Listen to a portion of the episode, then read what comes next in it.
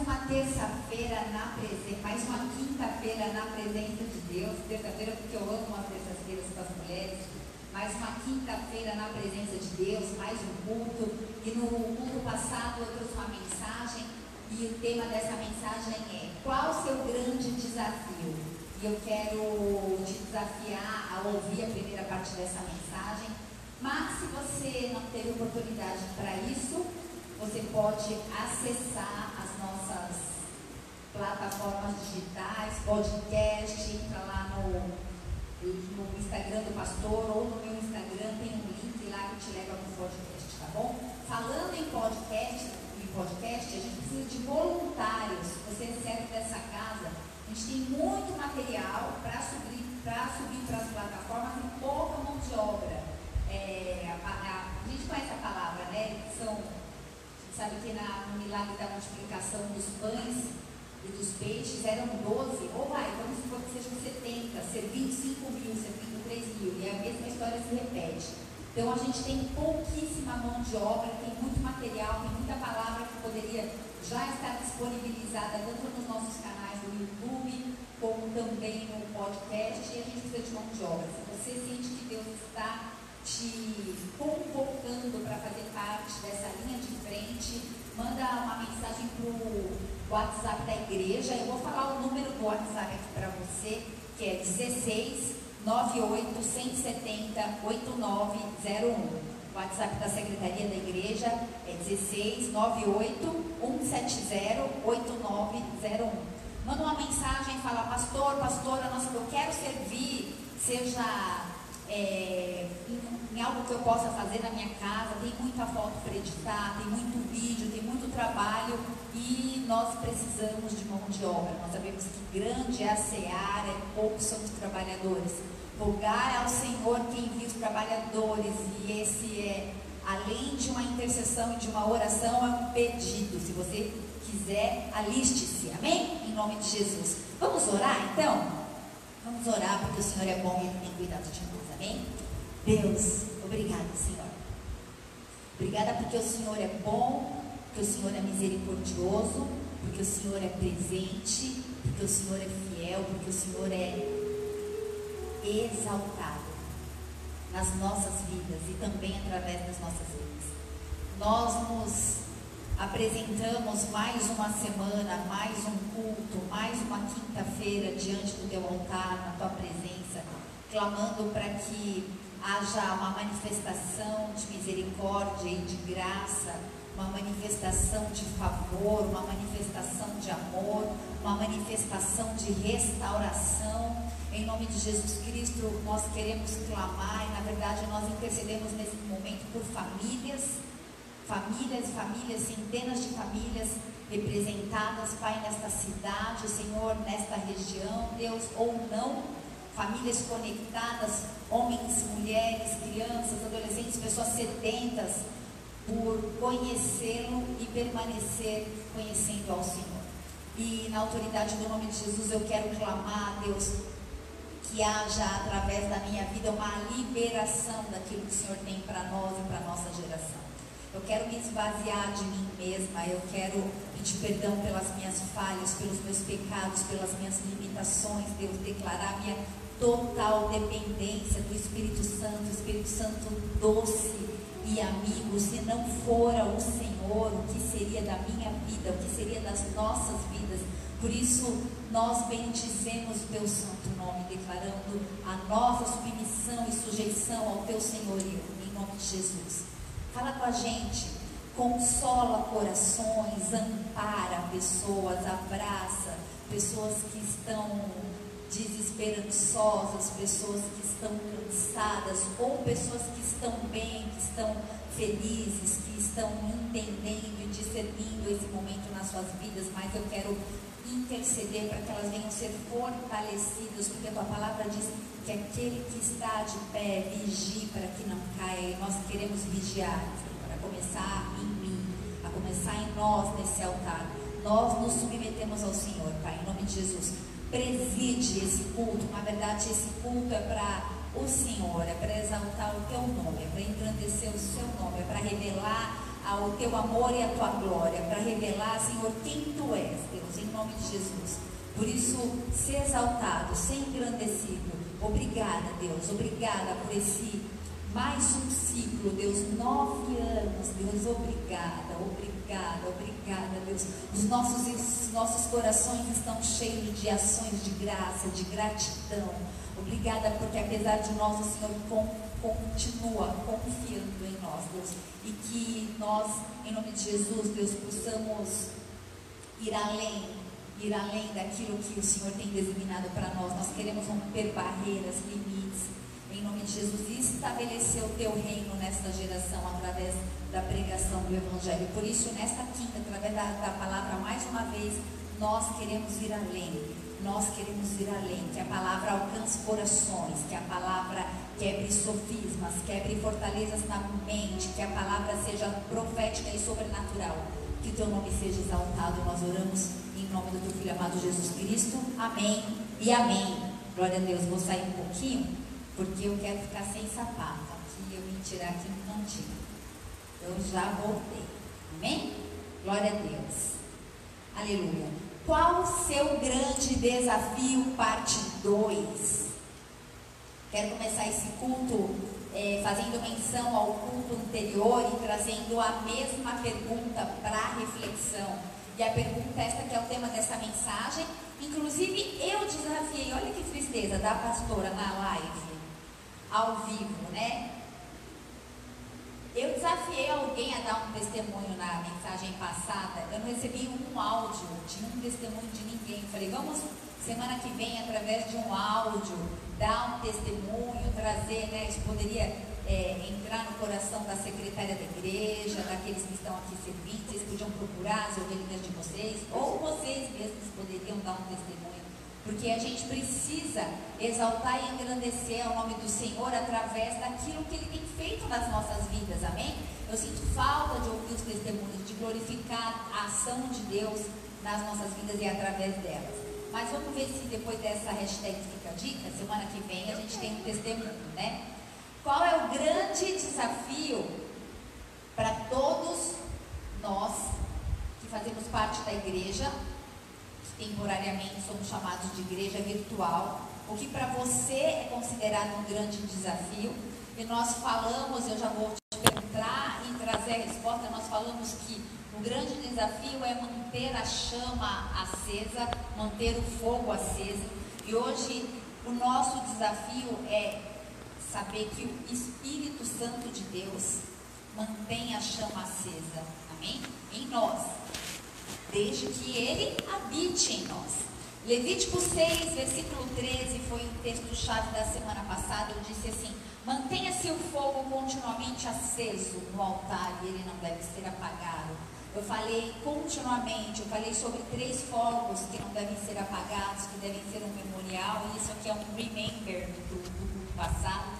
Primeiro fogo é o fogo do altar do holocausto, porque existe um sacrifício que é feito no átrio e esse sacrifício é um sacrifício de amor, é um sacrifício de amor ao próximo, é um sacrifício de comunicação, é um sacrifício do id, é um sacrifício de benevolência.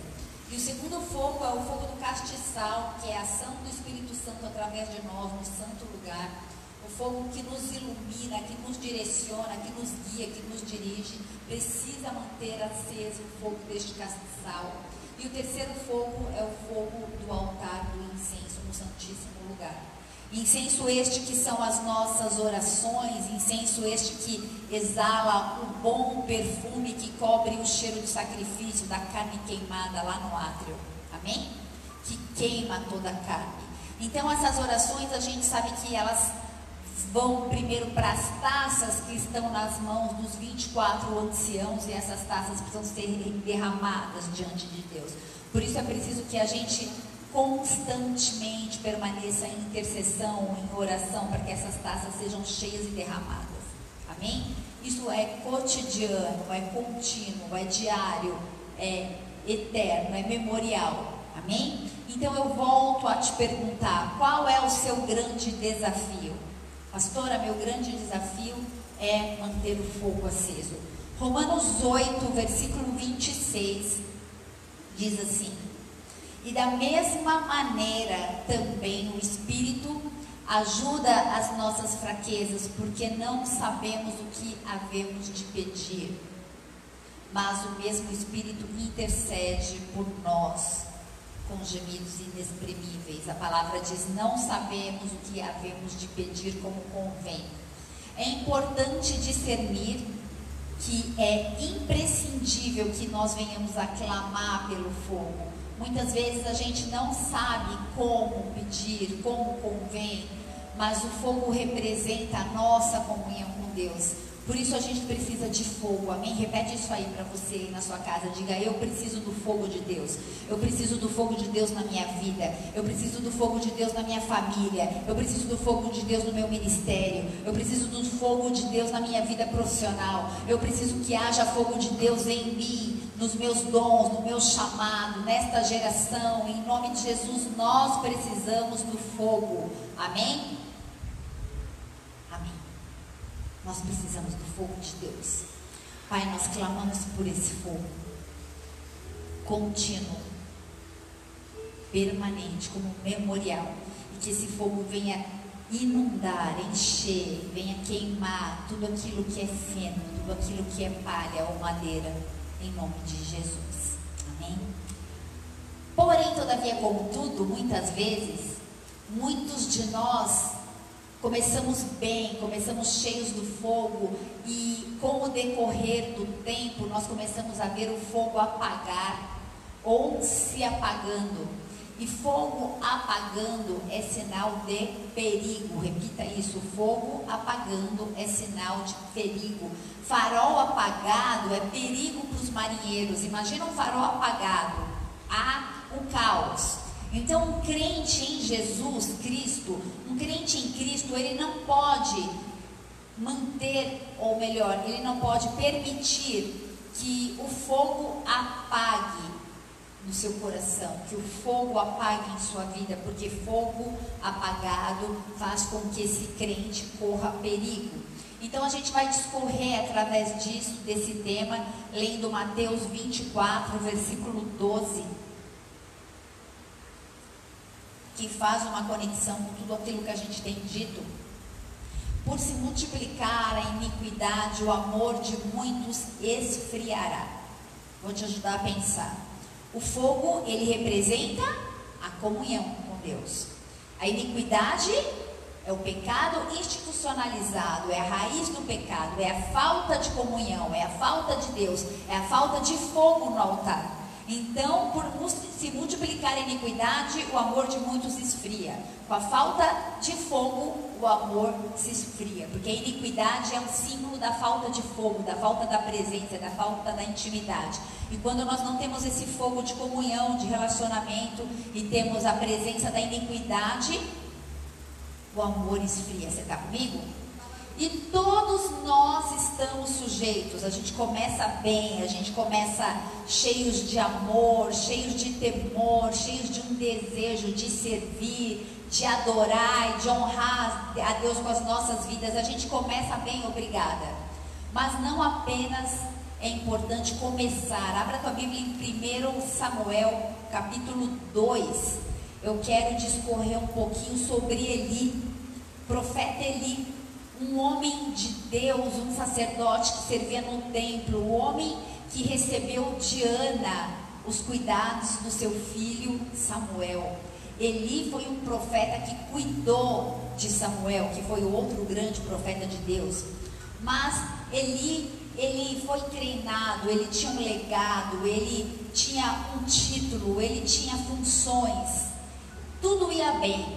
A palavra diz em segundo, em 1 Samuel 2, versículo 26, que Samuel crescia em estatura e favor do Senhor. E a gente sabe que quem cuidava, o tutor de Samuel era Eli. Era um homem escolhido por Deus. Deus escolheu Eli para discipular, para cuidar do profeta Samuel. Você está aí comigo? Mas em um certo momento da sua vida, ele perdeu a mão. Ele teve dois filhos, os seus nomes, você está grávida, Fernanda, irmãzinha, escuta esses nomes, fica a dica, Ofini e Finéias. Ele tinha dois filhos e os seus nomes eram Ofini e Finéias. E esses filhos, eles se perderam. Eles trataram com desdém a obra do Senhor. Eles foram criados no templo. Eles foram criados debaixo da palavra, dos ensinamentos de Deus. Havia fogo continuamente no altar onde eles estavam.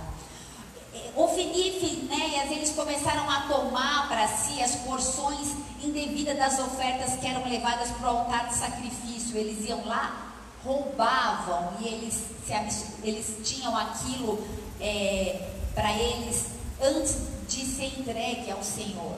Eles totalmente perderam o temor. Eles cresceram ali, eles viveram ali, talvez eles estivessem acostumados com o ambiente espiritual.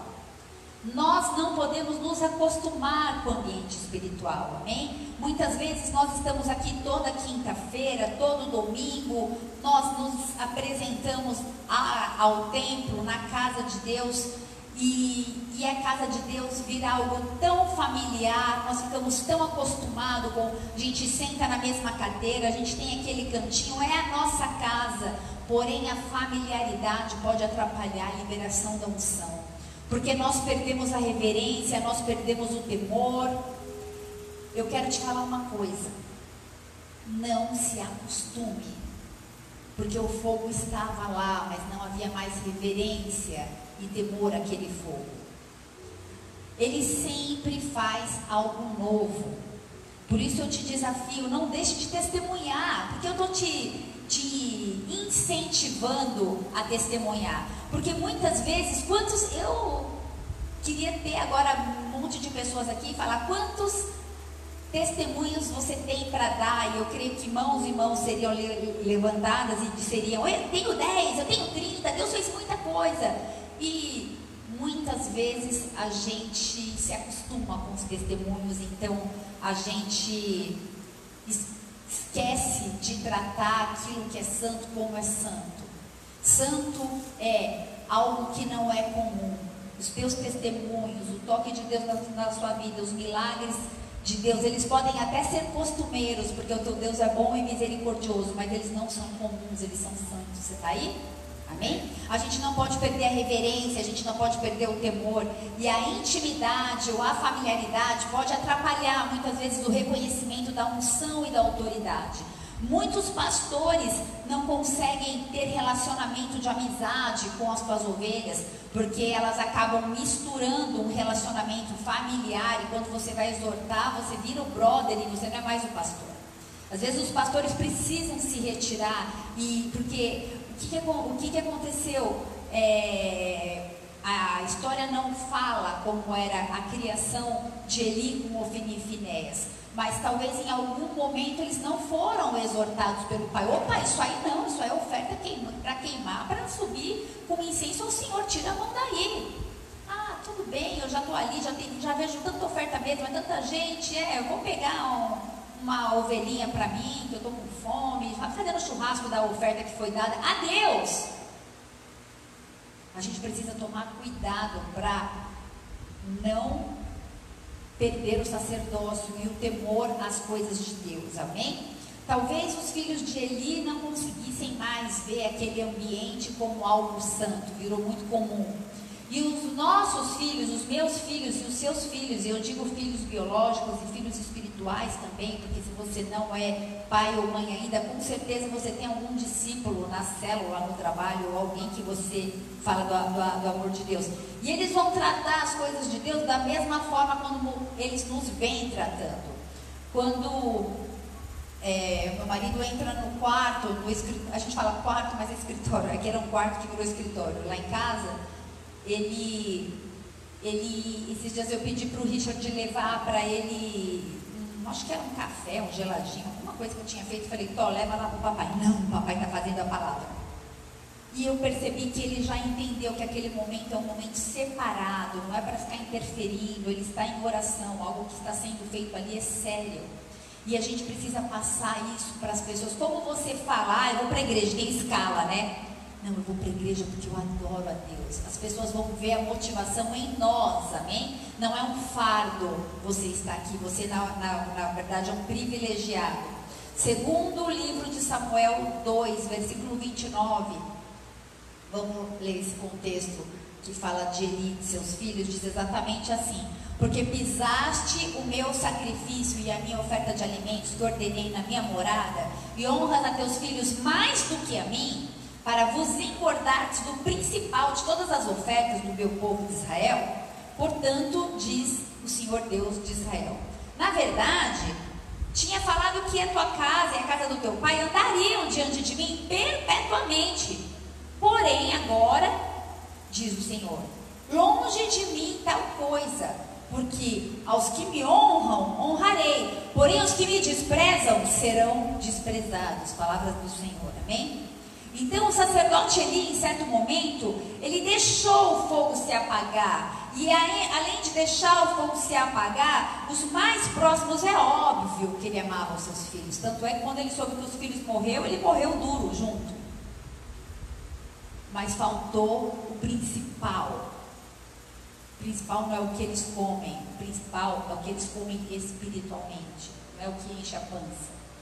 Então ele perdeu o seu ministério, ele perdeu o discernimento nas coisas de Deus, ele perdeu o zelo, ele perdeu o temor, ele comia as ofertas. Deuteronômio 17, versículo 12, a lei era rígida, pena de morte para quem desobedecesse o sacerdote. Era pecado. E consequentemente ele acabou perdendo seus filhos. Quando a morte dele foi trágica, quando houve a notícia, quando ele recebeu a notícia que seus filhos tinham morrido, ele caiu da cadeira e que confusão, que roubada. Depois roubaram a arca do templo, que bagunça. Tudo porque faltou o fogo aceso continuamente, não apenas o fogo no altar de uma forma religiosa, mas em espírito e em verdade. Por isso o Senhor fala que ele se alegra muito mais de um espírito quebrantado, muito mais de um espírito quebrantado. Amém? Ele era consagrado, ele foi treinado, ele tinha família, ele tinha filhos, ele servia, mas ele perdeu o foco, ele perdeu o fogo e o coração endureceu. Um crente sem fogo na, na, na lamparina, Mateus 25, versículo 10, fala que a porta fechou e porque eles não tinham, ele não tinha fogo. E quando a gente não tem fogo, a porta se fecha e a gente fica do lado de fora. É tempo de despertar. É tempo de clamar pelo fogo, é tempo de querermos o fogo. Nós somos aqueles que não queremos ver a, a porta fechar diante de nós. Eis que eu não vos conheço. Ai de mim, ouvi isso do Senhor.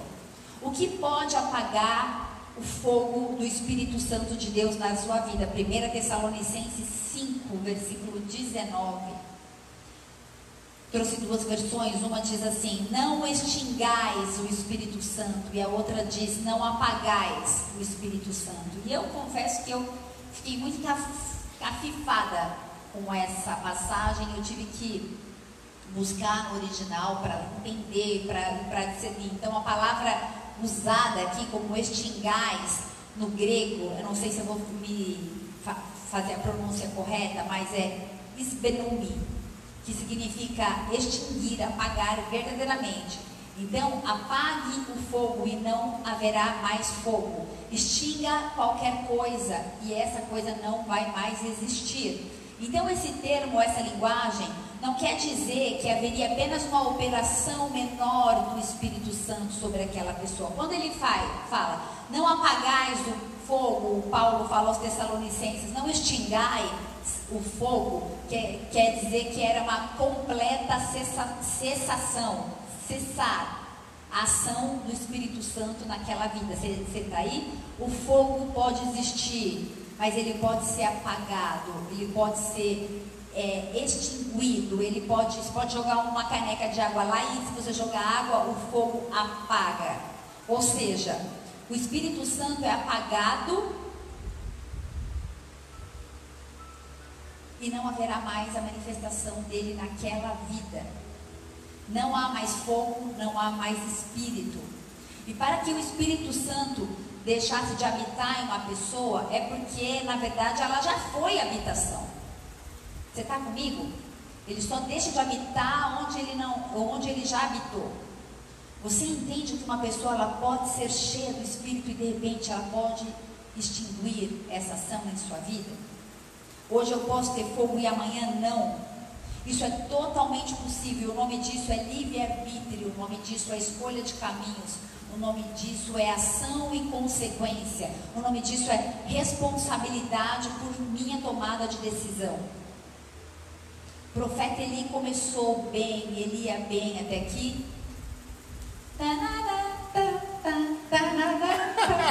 Toca essa música aí. Morreu.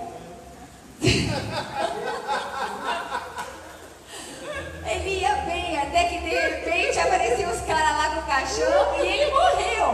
Morreu. Volta aqui para a palavra. O que pode apagar o fogo do Espírito na sua vida? Não apague o fogo do Espírito. Não despreze os dons. É para quebrar o gelo, porque essa palavra é uma palavra bem pesada.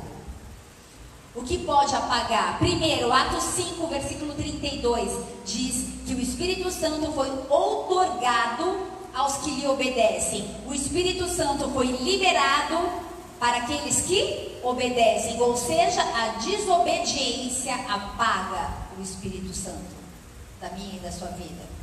Sem obediência, sem Espírito Santo. Sem Espírito Santo, sem fogo.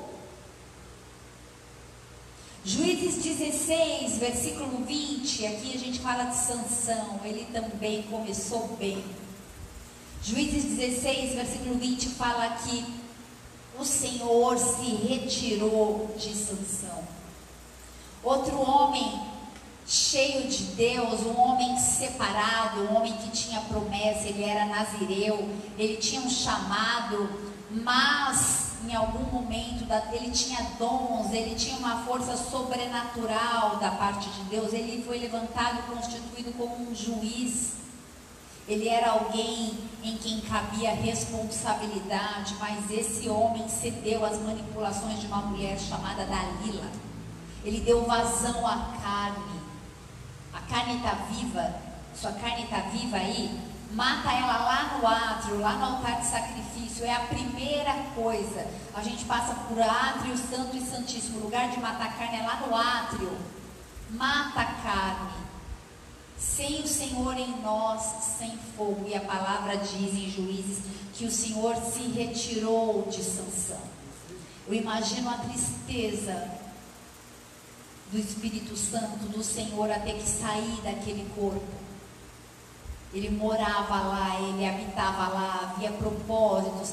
Eu creio que a história poderia ser, eu creio que Sansão poderia ter sido um grande libertador, um grande homem de Deus. Mas ele sucumbiu à carne, ele foi manipulado. Atos 2, versículo 3 diz que aparecerão distribuídas entre eles línguas como de fogo. O contexto é após a ascensão de Cristo, eles ficaram em Jerusalém clamando, intercedendo, é, reunidos no mesmo espírito Havia unidade, onde há unidade, há manifestação do Espírito Santo, há Deus, há fogo, aonde há perseverança, porque eles permaneciam juntos e perseverando em oração. E então, como línguas de fogo, pousou sobre cada um deles. Eles estavam reunidos e o fogo veio. Existe propósito num ajuntamento santo, existe propósito num encontro solene, numa assembleia solene. Existe propósito no culto, drive que vai haver aqui. Existe propósito quando nós estamos juntos. Existe propósito aí na tua casa, com você e com a tua família? Sim, existe. Mas o Senhor se alegra dos grandes ajuntamentos. Ele convocava ajuntamentos solenes em todo o tempo. Ele diz: Não deixei de congregar. Eu disse isso em Hebreu 10 no culto passado. O mesmo Espírito, versículo 4, diz que todos foram cheios do Espírito Santo. Eu disse todos. Quando estavam reunidos, todos foram cheios do Espírito Santo. Todos foram cheios do Espírito Santo. Eu declaro todos serão cheios do Espírito Santo quando verdadeiramente estivermos unidos, amém? Sem contenda, sem divisão, buscando o mesmo propósito, o nosso propósito, o nosso coração se move em buscar o Senhor, em conhecer o Senhor, em permanecer e conhecer o Senhor. Nós queremos clamar pelo fogo de Deus, nós queremos clamar pelo avivamento, nós queremos clamar, Senhor, pelo teu fogo que vai destronar, Senhor, a corrupção, Senhor, que vai destronar, Senhor, em nome de Jesus, toda sorte de vícios, Pai, toda liberação de pornografia, de tudo aquilo que não é santo, que fere o Senhor. Nós clamamos pelo fogo, nós clamamos pelo avivamento avivamento, nós clamamos pela vida de Deus nos lares, em nome de Jesus, que haja restauração dos casamentos, quando há fogo de Deus, a presença, a manifestação. Eu declaro o fogo de Deus sobre a tua casa, eu declaro o fogo de Deus sobre a sua família, em nome de Jesus, em nome de Jesus. Dê uma salva de palmas aí se você crê, se você recebe isso na sua vida, em nome de Jesus. Que haja fogo. E, igreja, o mesmo Espírito que opera a salvação, ele opera a santificação.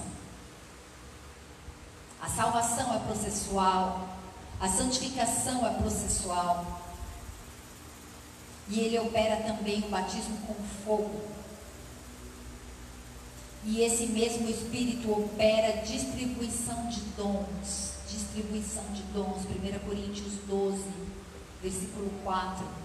Inclusive, o pastor falou aqui, esse é o tema do aniversário da igreja esse ano, são nove dons. Os dons são diversos, mas o Espírito é o mesmo. Deixa eu te falar, para de comparar o seu dom com o dom do seu vizinho. Fala, Deus, qual é o melhor dom que o Senhor tem para mim? E é esse que eu quero. Derrama sobre a minha vida para que haja o cumprimento do teu propósito. O fogo do Espírito Santo vai derramar dons. Esse é um tempo onde haverá uma liberação de dons, porque o Senhor está preparando, preparando-nos para um grande avivamento. Nós estamos inseridos em um contexto de cheiro de morte. Nós sabemos que no globo terrestre quase meio milhão de pessoas já morreram E o fogo do Espírito vai trazer para nós um novo entendimento acerca daquilo que nós temos vivido, amém? Ele vai derramar palavras de sabedoria, palavras de conhecimento, fé, dons de curar, operação de milagres, profecia, discernimento de espírito, variedade de línguas, interpretação de línguas. Eu quero te desafiar nesse mês de aniversário da igreja começar a clamar por dons. Deus, derrama dons, aperfeiçoa os dons que o Senhor já tem derramado sobre a minha vida. Talvez você esteja nesse processo onde teu coração se esfriou. E deixa eu falar uma coisa. O dom, ele não é retirado, o dom é permanente. Quando nós estamos afastados do fogo, o dom ele não está em comunhão com o Espírito Santo, por isso ele não é usado. Mas quando você se arrepende e volta, o próprio Senhor, ele reativa o seu dom. Na, na, na, na verdade, você se, se, se relacionando com o corpo, você vai voltar a exercer os dons que Deus te deu. Eles são irrevogáveis. Amém? Os dons são presentes. No Velho Testamento, os sacerdotes diariamente eles cuidavam do fogo no templo. Isso fala da necessidade de renovação dia a dia. 2 Coríntios 4, versículo 16, fala para a gente não desanimar, para que o nosso homem interior se renove a cada dia. Por isso nós precisamos de determinação. Não é algo como um estalar de dedo, é algo que depende de mim, de você. Nós precisamos ser determinados, corajosos, uma renovação diária de jejum, leitura da palavra, oração, busca, sacrificar diariamente, renovar total a nossa entrega a Deus. Colocar lenha é uma responsabilidade minha e sua. E como quando a gente coloca a lenha, o fogo é mantido aceso, amém? Êxodo 38 fala sobre esse fogo contínuo. Busquem renovação diária. O mesmo Espírito que operou a salvação, que operou a santificação, opera também a chamada para a nossa cooperação na obra. O fogo de Deus mantém a gente ativo na, na obra de Deus. O Senhor Jesus diz: Vinde a mim e eu os farei pescadores de homens. Sabemos que a resposta para a pergunta, o tema dessa mensagem é qual é o teu maior desafio? É não deixar o fogo apagar. A gente falou sobre o que é esse fogo, qual a importância do fogo, sobre como não apagar o fogo. E agora, pastora? Eu quero encerrar essa mensagem trazendo uma passagem que está em Hebreus 12, versículo 28. Se você puder, medite nessa palavra. Hebreus 12, versículo 28. Portanto, já que estamos recebendo um reino inabalável, sejamos agradecidos e assim adoremos a Deus de modo aceitável, com reverência e temor, pois o nosso Deus é fogo consumidor. O nosso Deus é fogo consumidor. Baixa sua cabeça, feche seus olhos. Eu vou ler novamente esse versículo para você meditar nele, fazer com que ele seja verdade na sua vida. Já que estamos recebendo um reino inabalável, porque deixa eu te falar uma coisa, igreja, tudo aquilo que pode ser abalado será abalável, na, na verdade está sendo abalado. Tudo aquilo que não está fixo, que não tem raiz, tudo aquilo que não está fundamentado ou fortalecido no Senhor será abalado. Estamos recebendo um reino inabalável. Você faz parte desse reino inabalável. Seja inabalável. Seja agradecido e adore a esse Deus de modo aceitável, com um fogo que suba ao altar um fogo que exale um bom perfume de Cristo, com um incenso de aroma suave e agradável, com reverência e temor. Não trate como comum aquilo que é santo. O Senhor vai restaurar chamados. Muitos estão aposentando as suas chuteiras espirituais Muitos estão abdicando dos seus ministérios. Ah, porque esse é um tempo de cuidar da família. Muitos de nós estamos distorcendo a palavra de Deus, que diz: buscai o reino de Deus e a sua justiça, e as demais coisas serão acrescentadas. O fogo de Deus vem quando ele é o primeiro. O fogo de Deus vem quando ele é o centro. O fogo de Deus vem quando ele está em um lugar mais alto nas nossas vidas. Eli, em um certo momento, ele idolatrou os seus filhos. Talvez você não idolatre os seus filhos biológicos, mas talvez você idolatre as suas ovelhas, idolatre a sua conta bancária, tudo aquilo que toma o centro do que é de Deus, o Senhor retira de nós. Isso é uma palavra que precisa trazer temor e tremor. Nós precisamos estar na, na, presença de Deus com reverência, porque esse Deus é um fogo consumidor. A gente precisa adorar Deus de um modo aceitável. Nós não podemos deixar que essa chama se apague. A responsabilidade de manter essa chama, esse fogo aceso é minha e tua, porque o fogo de Deus representa o julgamento de Deus.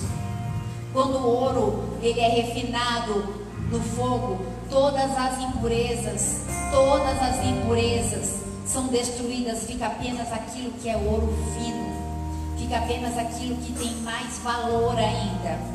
O fogo de Deus faz a mesma, a mesma coisa na minha e na sua vida, ele destrói o pecado. É noite de arrependimento, é noite de colocarmos diante do altar de Deus quais têm sido os empecilhos de manter a nossa chama acesa, de manter o fogo aceso no altar. O que eu tenho feito que tem afastado a presença de Deus na, na minha vida? O fogo de Deus ele destrói quem o rejeita. O fogo de Deus destrói aquele que vive em pecado. É noite de reacender a chama. É noite de colocar lenha no altar de sacrifício. De manhã e ao pôr do sol, assim como era no templo, no Antigo Testamento. É tempo de queimar a carne e essa carne remete a pecado. O Senhor ele fala, o Espírito Santo fala exatamente ao teu coração aquilo que você precisa colocar no altar de holocausto, aquilo que precisa ser queimado. O Senhor te chama como oferta viva e agradável, como sacrifício santo, que vai queimar e subir com um aroma suave e agradável às narinas do Senhor. E isso é incenso de louvor, incenso de adoração. O pecado nos separa da presença de Deus. mas Jesus ele veio para nos dar acesso a Deus. Antes de orar com vocês, eu quero que você tenha um tempo aí na sua casa de intercessão. Nós vamos adorar, nós vamos ministrar mais um louvor aqui. E eu quero clamar para que você não se distraia e nem trate esse momento como comum, porque esse momento é santo. Esse momento é santo. O Senhor está neste lugar e o Senhor está aí na tua casa. O Espírito Santo de Deus se move aí na sua casa. Não extingais o Espírito Santo de Deus. Em nome de Jesus, vamos adorar. Aleluia.